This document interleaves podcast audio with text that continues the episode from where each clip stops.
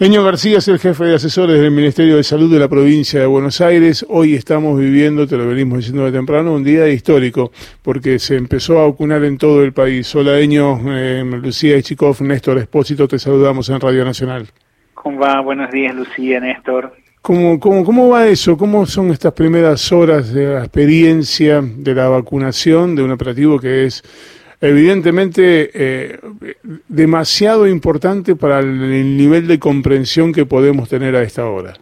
Sí, no, la verdad es que ahora, ahora es un momento de, mucha emoción porque venimos trabajando hace mucho para que, que, este, ese, momento, llegara eh, y seguro vamos a seguir trabajando más todavía para cumplir con ese plan ambicioso que tenemos de eh, en la provincia de Buenos Aires vacunar eh, a 6 millones de personas entre enero eh, y marzo y después, bueno, seguir con el resto de la población hasta junio, julio para llegar a la inmunidad de rebaño, pero ahora es un momento de, mucha emoción de ver que eso que, que, se estuvo trabajando desde la provincia con el gobierno nacional se concretó, que finalmente las vacunas llegaron, ¿no? Eh, mucha, muchas dudas, nunca, nunca desde nuestra parte, o sea, nosotros eh, participamos de, varias negociaciones eh, y la verdad que los que venían cumpliendo eh, con los plazos, con los acuerdos que hacían, era la gente de, de Gamaleya, y entonces, bueno, teníamos toda la confianza de que las cosas se, iban a llegar dentro de los plazos que ellos nos plantearon. Si las dudas vinieran desde otro lugar, ¿no? Nunca desde el Estado. Aclararnos dos dudas, ya te dejo con, con Lucía. la primera, estas 300.000 dosis que llegaron, ¿son la primera dosis de las dos? Es decir, ¿hace falta que vengan 300.000 de la segunda dosis? Sí, son las primeras dosis. Es una vacuna distinta, Néstor, porque no es que eh, la mayoría de las vacunas es, eh, son dos dosis de la misma vacuna, ¿no? Y uno lo que hace eh, en el lenguaje popular es hacer el refuerzo, ¿no? en ese caso, eh, eh, son dos vacunas distintas, son dos vectores eh, de adenovirus distintos, ¿no? Que eh, en teoría con uno solo de ellos ya logramos una inmunización alta, pero ¿no? uno no sabe cuál persona, cuál individuo eh, por ahí no tuvo la respuesta con ese adenovirus, entonces es importante tener la otra, la otra dosis, la otra vacuna, ¿no? Para las personas que no desarrollan inmunidad con, con, con ese vector y para reforzar la inmunidad de, lo, de los que ya tuvieron. Entonces, lo que llegó ahora eh, son las 300.000 dosis de uno de los vectores de una de las vacunas y en enero nos va a llegar más de esas dosis y va a llegar también eh, un lote de, de, la segunda dosis para que tengamos eh, el, la inmunización completa. Esa era la segunda pregunta. ¿Cuándo llega el próximo lote de vacunas? Sí, lo que, lo que está en el cronograma que se está trabajando con, con la gente de Gamalea y el Fondo Ruso de, de, Inversión es que en la segunda quincena de, de enero llegaría una gran tanda ¿no? para poder ahí sí empezar una campaña masiva no esas dosis eh, que vinieran ahora son dosis que estuvieran que fueron producidas en Rusia eh, y se están eh, produciendo nuevas dosis en India y en Corea y, y desde esos dos países se busca abastecer a los otros países que han conveniado comprado la vacuna Sputnik V. Enio, ¿qué tal? Lucía te saluda acá. ¿Cómo va, Lucía? Bien, bueno, nos contabas recién que eh, el Instituto Gamaleya fue cumpliendo con todos los, los, requisitos, con, con, todo lo que, los plazos, todo lo que se vino charlando hasta ahora. ¿Por qué te parece que todavía hay una cierta desconfianza de la población con Sputnik? ¿O qué imaginarios ves que juegan en la población sobre Rusia, no? Porque está, está todo, parece muy mezclado.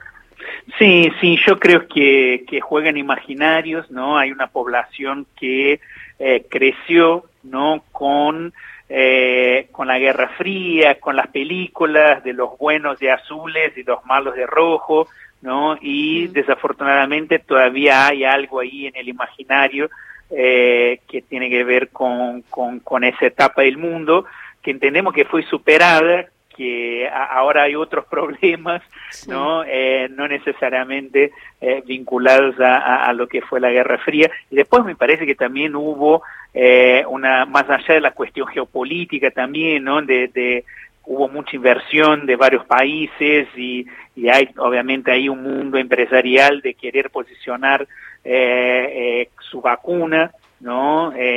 algo de eso juega. Y después la, la cuestión de la interna política que desafortunadamente no, no, no, no da eh, no, no cesa fuego en Argentina. Yo creo que hay una responsabilidad de ciertos sectores de políticos, de, de comunicación, que aprovechan cualquier brecha como para meter duda, para, para criticar, ¿no? Y eso, eso es muy contraproducente porque la verdad es que ahí estamos hablando de una cuestión científica, de todas las vacunas, ¿no? La de Pfizer, la de Moderna, la de Gamaleya, la de los chinos que tiene como por lo menos tres, cuatro industrias eh, muy avanzadas también, todas vienen demostrando en los ensayos clínicos una eficacia, una seguridad, bueno, la de Oxford, ¿no? que también vamos a trabajar acá, eh, que, que está bien, o sea, todos vienen trabajando bien, la verdad que un avance científico espectacular y, da mucha lástima eh, que algunos sectores empiecen a eh, poner en duda, a, generar, digamos, en la población eh, cierta, sembrar, sembrar cierta zozorba, no sé, eh, como no, eh, objetivos netamente políticos que, que no hablan más que nada de, de, de, la, mezquin, la mezquinez, mezquindad, no sé, mezquindad, mezquindad. la mezquindad de, de, de ciertos de sectores políticos. Me, parece que tiene que ver con eso, porque desde los científicos la verdad no hay ningún reproche. Eh, como dije, siempre vinieron cumpliendo eh, con la presentación de resultados, eh, con los criterios para un ensayo clínico. Entonces, la, la cuestión me parece que va más que nada por ahí, cuestiones ideológicas eh, geopolíticas y seguramente de aprovechamiento político interno también.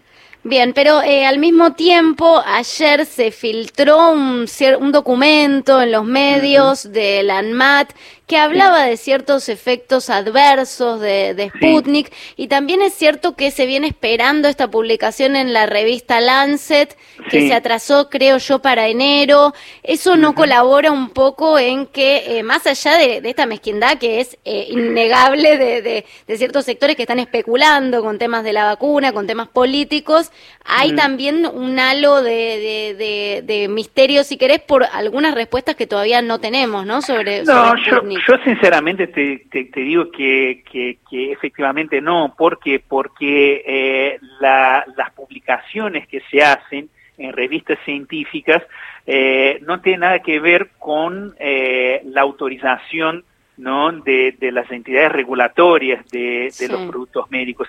de hecho, en, en, muchos países se aprobaron ¿no? La, el uso de emergencia de, de distintas vacunas sin que eh, esté publicado en una revista científica eh, eh, los resultados. La publicación científica es más que nada para, para dar conocimiento a la comunidad científica. Imagínate, eh, cuando vos tomás un medicamento, cuando nosotros tomamos un medicamento, eh, nadie va a buscar, ah, para ver dónde está la publicación científica de los efectos de ese medicamento. No es algo común, o sea, en verdad es un condimento que se está poniendo, como no hay, no hay, no hay argumentos, no hay argumentos científicos, eh, para decir que la vacuna no sirve, pero bueno, yo abro páginas de diarios hoy y veo la, la, la eh, empieza la campaña con las dudas sobre la vacuna. No sé qué dudas, ¿no?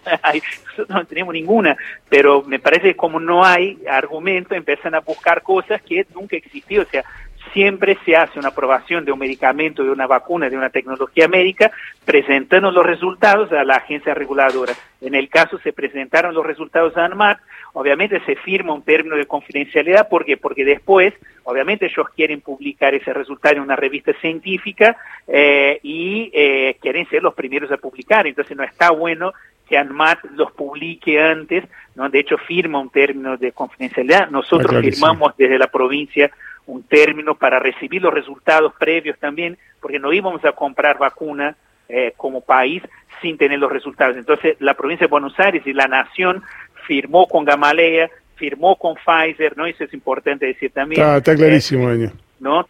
términos de confidencialidad eh, para, para eso nomás. Eño, millón de gracias y bueno, que empieces muy bien el año. Gracias por, por estos minutos. Gracias a ustedes, feliz año.